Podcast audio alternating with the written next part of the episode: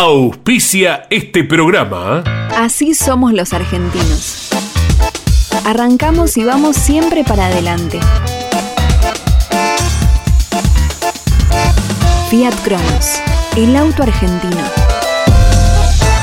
Vos sabés lo importante que es tu celular, porque llevas todo ahí. Aseguralo con Segurocel de Rus Seguros. Encontrá hoy las mayores sumas aseguradas del mercado con cobertura en todo el mundo. Segurocel de Rus Seguros. Conan. Líder en máquinas y herramientas. Genú. Autopartes eléctricas. Genú. La legítima tapa azul. Toyota Gazoo Racing Argentina. Pushing the limits for better. En Maldonado Motos compartimos la pasión por las motos. Todo para el motociclista, accesorios, indumentaria, repuestos y más. Contamos con la mejor atención comercial y el mejor servicio postventa. Encontrá la moto que buscas en Maldonado Motos. Avenida Agustín Álvarez, 470, 9 de julio, provincia de Buenos Aires. Campeones Radio presenta Grandes Campeones.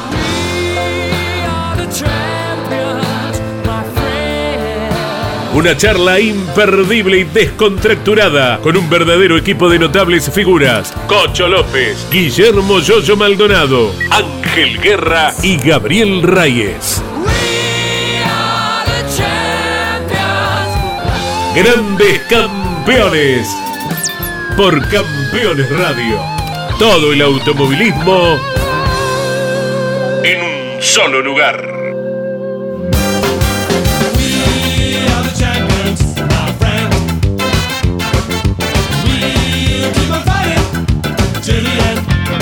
Hola amigos, ¿cómo están? Bienvenidos nuevamente aquí a Grandes Campeones. Y esta vez acompañado por otro gran campeón, sin ninguna duda. ¿Cómo le va? Jorge Omar del Río, bienvenido. Muchas gracias. Acá a esta banda, viste que somos una banda, ¿no? Sí, sí, realmente. Bueno, lindo. ahí lo tenés, al Yoyo Maldonado de 9 de julio, que creo que estás el 9 de julio, ¿o no?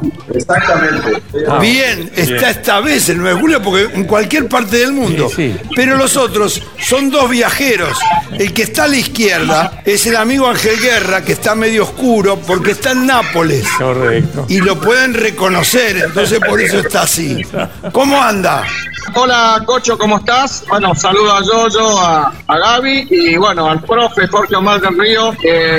Un gusto poder, eh, poder verlo ahí en el programa. Y además, bueno, tiene una trayectoria y una historia tremenda en el automovilismo, así que vamos a tener mucho para, para preguntarle y para poder escuchar. Así es, Ángel, así es. Bueno, y el del centro, ahí, el que tiene la cabeza más grande en este momento, en la televisión, por supuesto, en la pantalla, que es el amigo cordobés, pero que no estás en Córdoba, estás en México, ¿puede ser? Hola, ¿cómo le va? Buenas noches. Sí, en México. Trabajando, yo estoy trabajando, vine a trabajar. No, no, no. Vine a trabajar a México, no soy como Ángel, ¿eh? No, no, no, no, Jorge, es así, es, es así, ¿qué vas a hacer?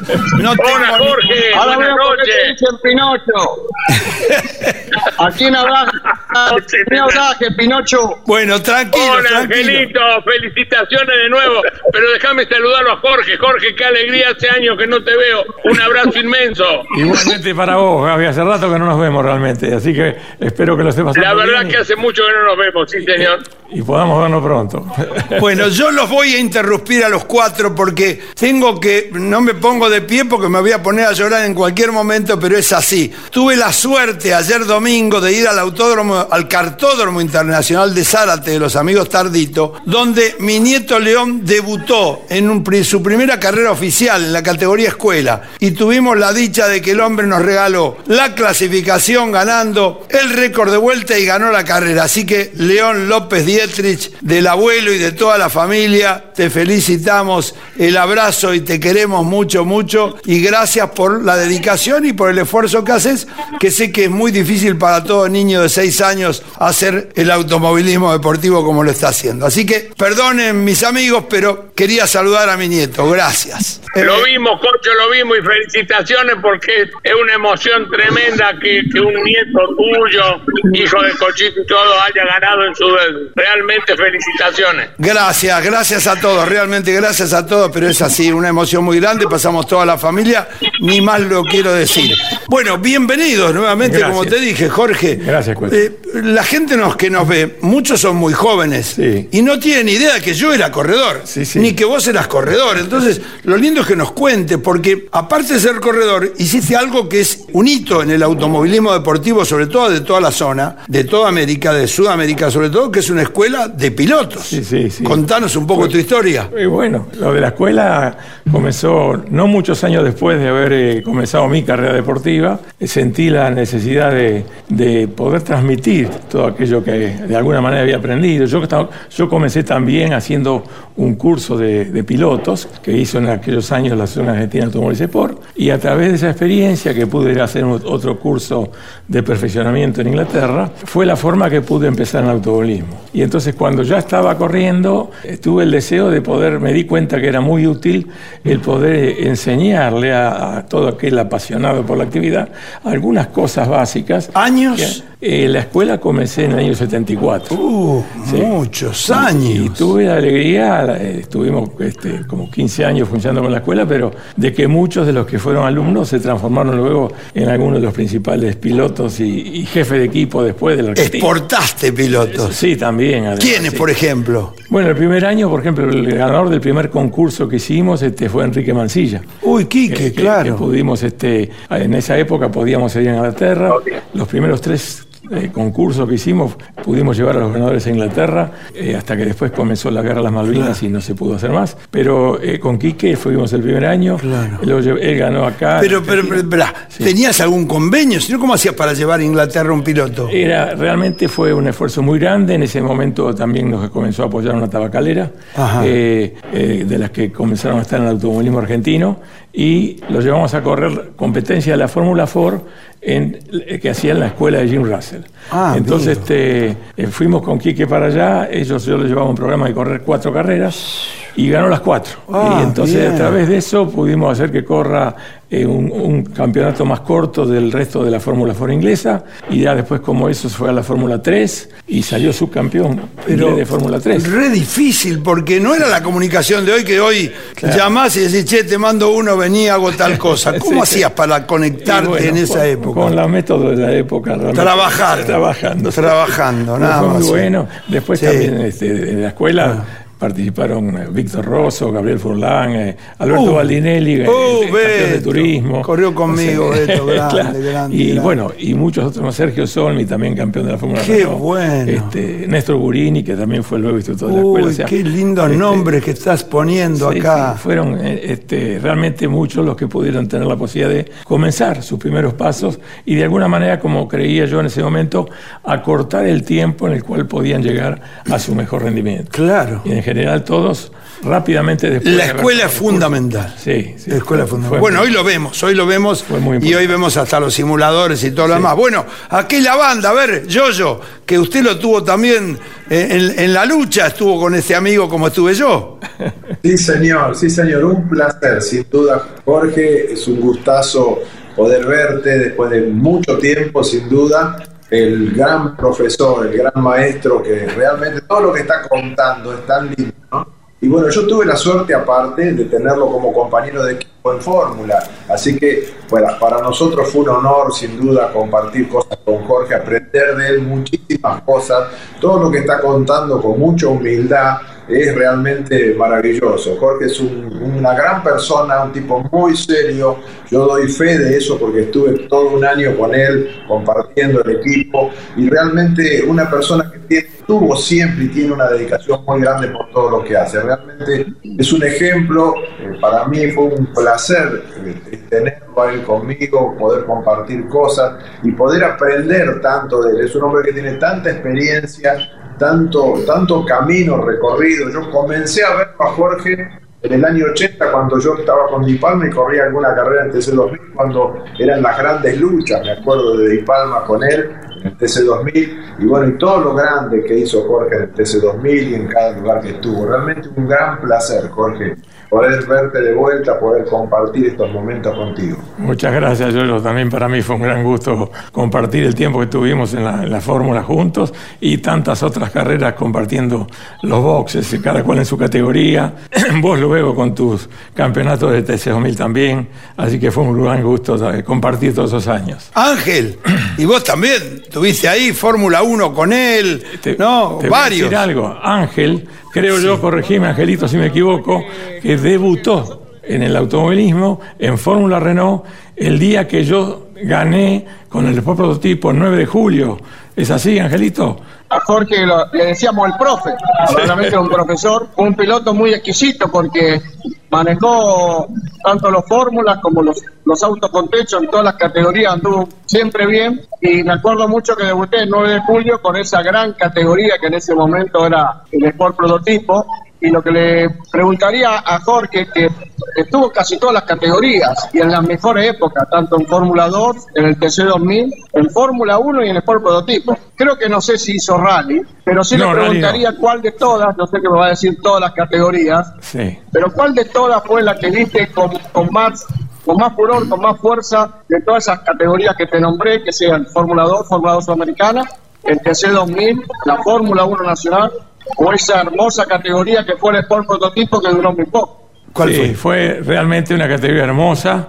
Fue quizás, como decís vos, vos también corriste en distintos tipos de autos en varias categorías nacionales e internacionales. Eh, a mí en general me gustaron más los, los autos de fórmula, los autos de pista y especialmente aquellos que teníamos en aquellos años de alta potencia. Te diría que lo que más eh, recuerdo como, como eh, lo que más me ha gustado es la Fórmula 1 Argentina, el prototipo, el prototipo internacional que tuve la suerte de, participar y porque ganar. contá esa parte, la parte internacional que poco nos acordábamos, es muy interesante. Y bueno, tuve la suerte eh, un día, en el comienzo de que de pronto se dio la oportunidad de ir a correr las 24 de Daytona con un Porsche 908. Ah. Yo venía de correr en un Peugeot 404. Claro, en un turismo anexo J, ahí corrimos también. Esa era mi única experiencia.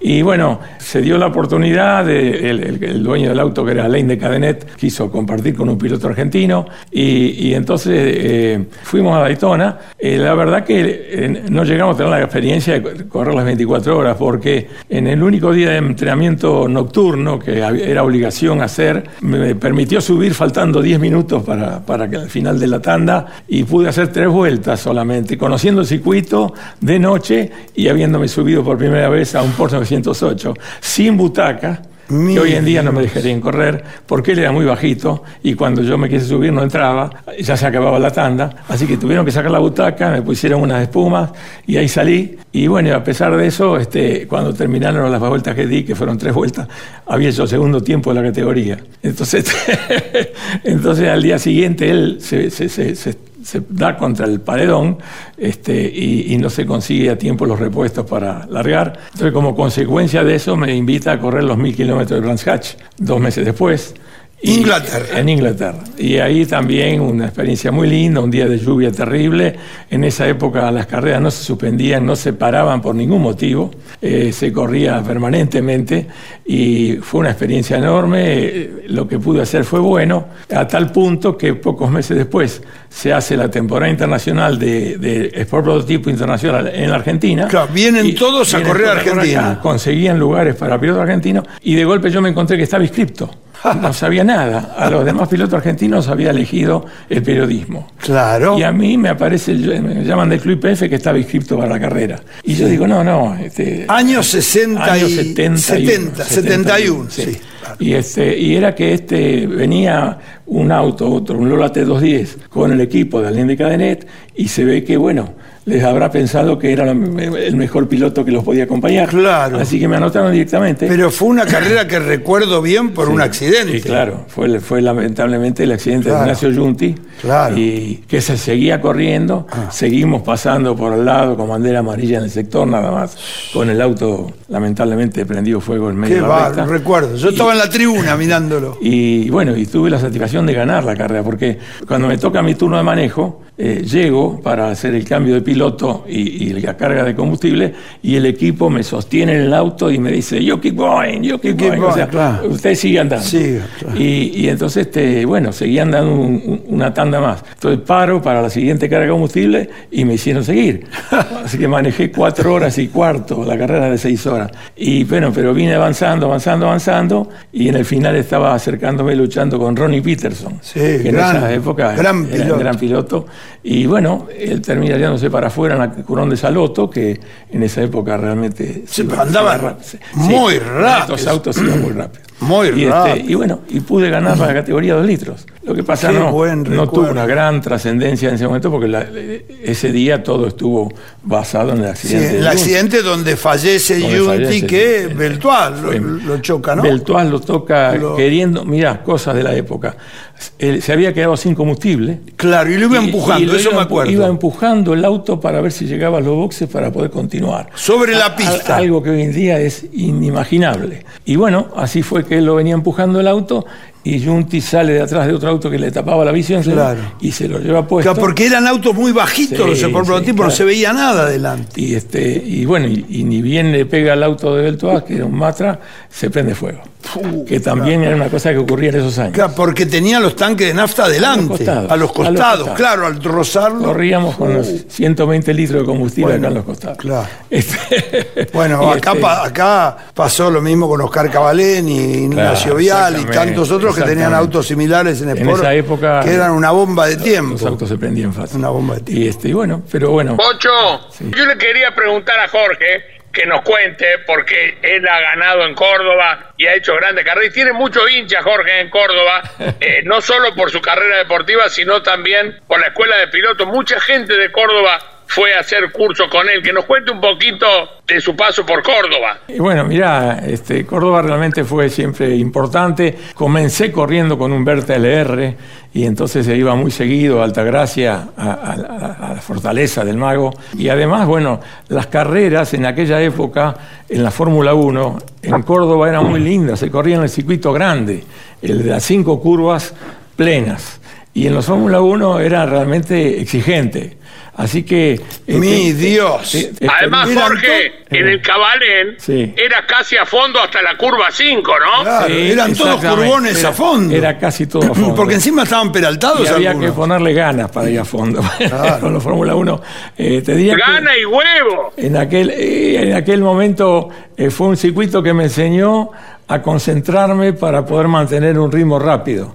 Porque, eh, la- Era lindo, Jorge, trabajar con Berta. digamos, no tanto tiempo porque realmente él iba con los pilotos de su equipo, pero sí nosotros íbamos por las nuestras a hacer alguna prueba. Pero te contaba como anécdota graciosa del automovilismo, en, en la carrera Fórmula 1, creo que es el año 73, algo así, yo había hecho muy buen tiempo, largué la carrera, iba adelante, faltando eh, en cuatro o cinco vueltas corridas, y se me pincha un neumático. Entonces, eh, bueno, en esa época, lógicamente, se cambiaban las gomas con la llave cruz, y los equipos no estaban preparados, así que paré a, a cambiar la goma y perdí como una vuelta. Pero la impotencia que yo sentía por la bronca que se hubiera pinchado, me propuse a mí mismo, bueno, ahora voy a fondo hasta lo que sea y, y, y era tiempo clasificación, porque había hecho casi, creo que el uno en la clasificación. Y bueno, en el circuito del Cabalén grande, como digo, me vine a encontrar de que de golpe a las cuatro o cinco vueltas el tiempo subía a tres o cuatro décimas. Y entonces me entré a dar cuenta que era que tenía que mantener la concentración para seguir apretando en esos curbones rápidos que te daban ganas de levantar. y entonces fui aprendiendo cómo hacer para mantenerme eh, con un buen rendimiento.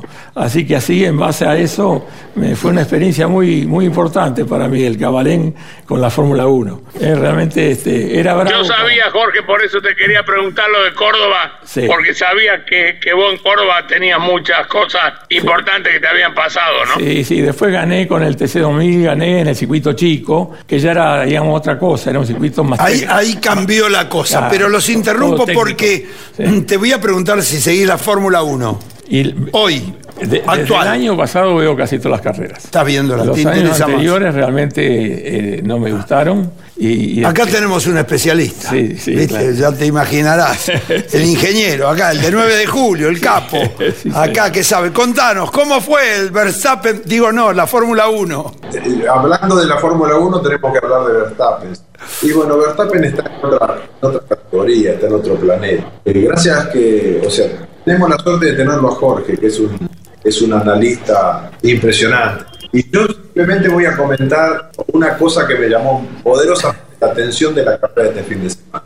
Jorge lo sabe, todos los que estamos en el automovilismo sabemos que es muy difícil cuando un auto va adelante y te va sacando el aire, poder en una curva muy rápida pegarse al que va adelante. El único que lo hizo el fin de semana fue Verstappen en la última curva de salida a la recta principal, ponerse atrás de otro auto. Por ese motivo hizo lo que hizo. ¿no? Lo pasó a Hamilton impresionante, como pasó a todo el mundo aprovechando el DRS, porque la manera que, se puede aprovechar el DRS en una, en una recta tan corta como esta es salir pegado al que está delante eh, de, de- de la curva que sale a la recta. Y esa curva es una curva de altísima velocidad, en donde te saca el aire y tenés que levantar. Y le pasó a casi todo el mundo, que no podían aprovechar la recta. El único, el único que la aprovechaba era Verstappen. Yo creo que Verstappen está en otro planeta. Yo, yo, yo tam- tuve la suerte de correr en, en Sambor también, una de mis primeras carreras en el Campeonato Europeo, con Ángel y con todos los que estábamos en ese momento, y realmente un circuito de locos, re veloz. Evidentemente el Verstappen era local, tenía toda la magia que rodea a ese autódromo lleno de holandeses, Países Bajos, como se dice ahora. Decime, ya que la ves la Fórmula 1, algo diferente, ¿qué es lo que sentís este año? Y este año, y ya empezó el año pasado, veo que tienen que correr. O sea, realmente este, es una época técnica que permite que traten de usar el auto eh, en mayor proporción de lo que permite técnicamente que lo que fueron los años anteriores. Si bien todavía tienen que trabajar bastante con el tema de los neumáticos y, del, y de lo que pueden usar de las unidades de potencia, eh, ya pueden evidentemente haciéndolo más. Y con los neumáticos ya empieza a ser un tema interesante de estrategia, porque eh, ya lo conocen el rendimiento, ya cada uno elige qué es lo que más le conviene, y eso es parte importante del resultado de una carrera. Y entonces este, se está volviendo muy interesante, fíjate que varias competencias de las más lindas se han eh, un poco definido por estas eh, situaciones de los equipos que encuentran la estrategia más adecuada Claro. y los pone a los pilotos en el final en las mejores condiciones posibles. Sí, muy bueno, muy bueno tu análisis. Es realmente así. Russell con el tema de los neumáticos, a diferencia de Hamilton. Sí, y el, Eh, el equipo Red Bull y Verstappen lo han aprovechado muy Claro, bien, ni claro. hablando en lo que fue la definición del y campeonato. Ferrari, año pasado. y Ferrari. Ya ahí lamentable. Ángel, y Ferrari, ¿qué pasa vos que estás ahí en Italia? Yo lo de Ferrari, primero el equipo no está a fondo y para mí los dos pilotos, ser, lo digo siempre, ser piloto de Ferrari, el piloto tiene que tener mucha, muy, una muy fuerte personalidad para poder sobrevivir en el equipo, que no le pese el resultado. Todos saben que cuando gana Ferrari, gana Ferrari, cuando pierde, pierde el piloto. Y el equipo para mí tampoco está a la altura del equipo de Verstappen. Verstappen está con todas las luces, le va a ser muy difícil a todos poder ganar eh, o estar igual igual. Yo creo que están cometiendo errores de principiantes Ferrari y, y Checo presionado. Yo creo que la presión que tienen Ferrari y Checo es tremenda. Jorge, ¿puede ser? Sí. Lo de Checo, eh, sin duda, tiene la presión importante de dar los resultados que el equipo espera de él, pero es cierto de que lo ha venido haciendo es- muy es segundo bien. piloto. Lo ha venido haciendo muy bien. Está clarito que es segundo piloto. Correcto. Y, y realmente, eh, de alguna manera, apareció consiguiendo resultados que no parecía que podía llegar a estar a ese nivel. Y sin embargo, lo ha hecho ya desde el año pasado muy bien. Y para el equipo se volvió una pieza importante. Hacía bastante tiempo que el equipo no tenía un segundo piloto que le dé esos resultados. Que le dé la línea. Exactamente. Así que lo de Checo creo que para el equipo ha sido un acierto y, y, tal vez inesperado inclusive, pero está dando muy buenos resultados. Bien. No puede, lógicamente, por lo que dijo Yoyo, no puede pensar en comparar con Verstappen, porque Verstappen está él en otro nivel. Está bien. Entonces, bueno, este, pero lo que está haciendo es muy, es muy sólido, es muy bueno. Guerra, ¿qué opina ah, entonces la gente de Ferrari ahí en Italia, ya que estás en, en Nápoles, nada menos? Bueno, acá en Nápoles se habla solamente de Maradona, pero en toda Italia no, le pegan, le dan por todos lados a, Ferrari, por el equipo, por el director deportivo. Pues creo que los pilotos lo defienden mucho igual a Leclerc. Leclerc lo defienden mucho, pero para mí, eh, la verdad que me parece que le pesa mucho la camiseta de Ferrari y hay una lucha interna entre Carlos Sainz y él dentro que no hace al resultado del conjunto final. Bien, eh, yo nombraste el DRS.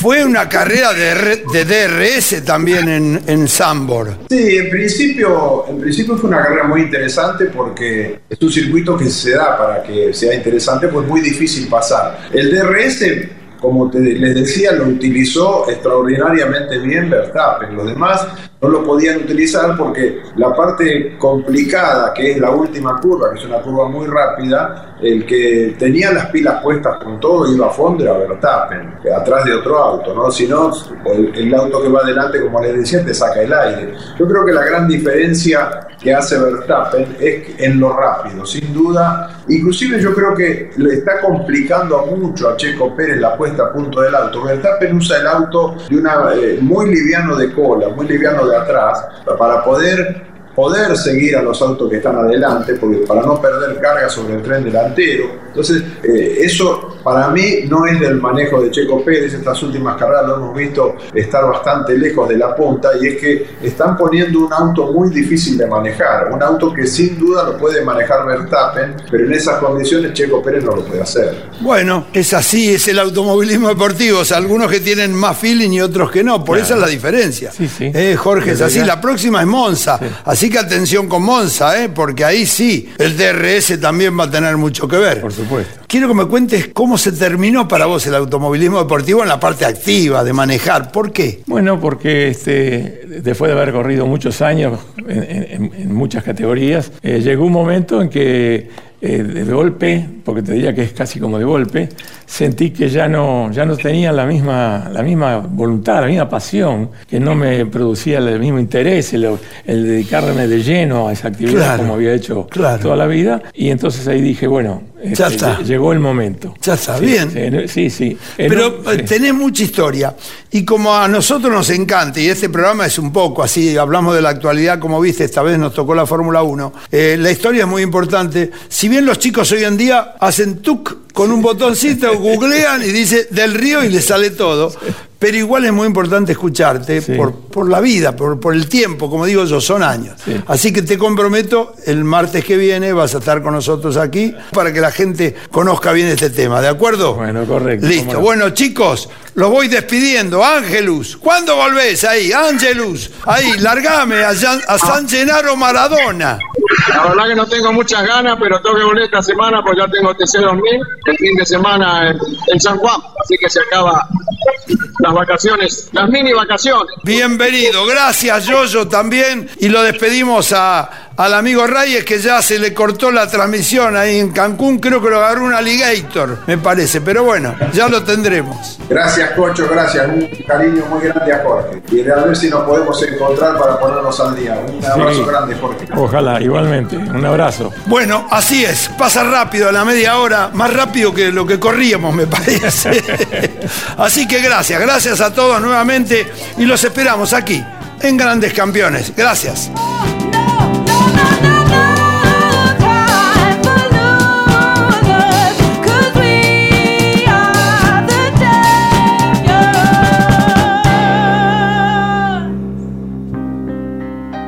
Hasta aquí en Campeones Radio. Grandes campeones.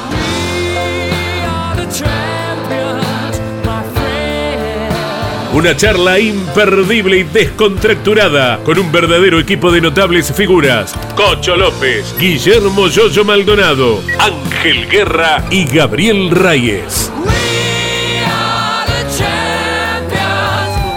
Grandes campeones. Por Campeones Radio. Todo el automovilismo en un solo lugar. Auspició este programa. Así somos los argentinos. Arrancamos y vamos siempre para adelante.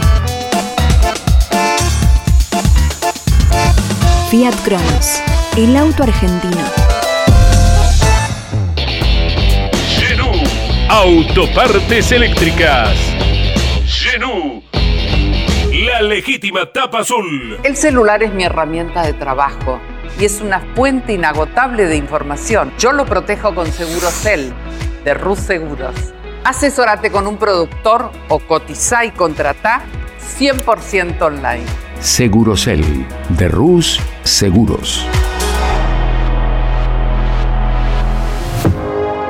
Conan. Líder en máquinas y herramientas. Toyota Gazoo Racing Argentina. Pushing the limits for better. En Maldonado Motos compartimos la pasión por las motos. Todo para el motociclista, accesorios, indumentaria, repuestos y más. Contamos con la mejor atención comercial y el mejor servicio postventa. Encontrá la moto que buscas en Maldonado Motos. Avenida Agustín Álvarez, 470, 9 de julio, provincia de Buenos Aires. Campeones Radio.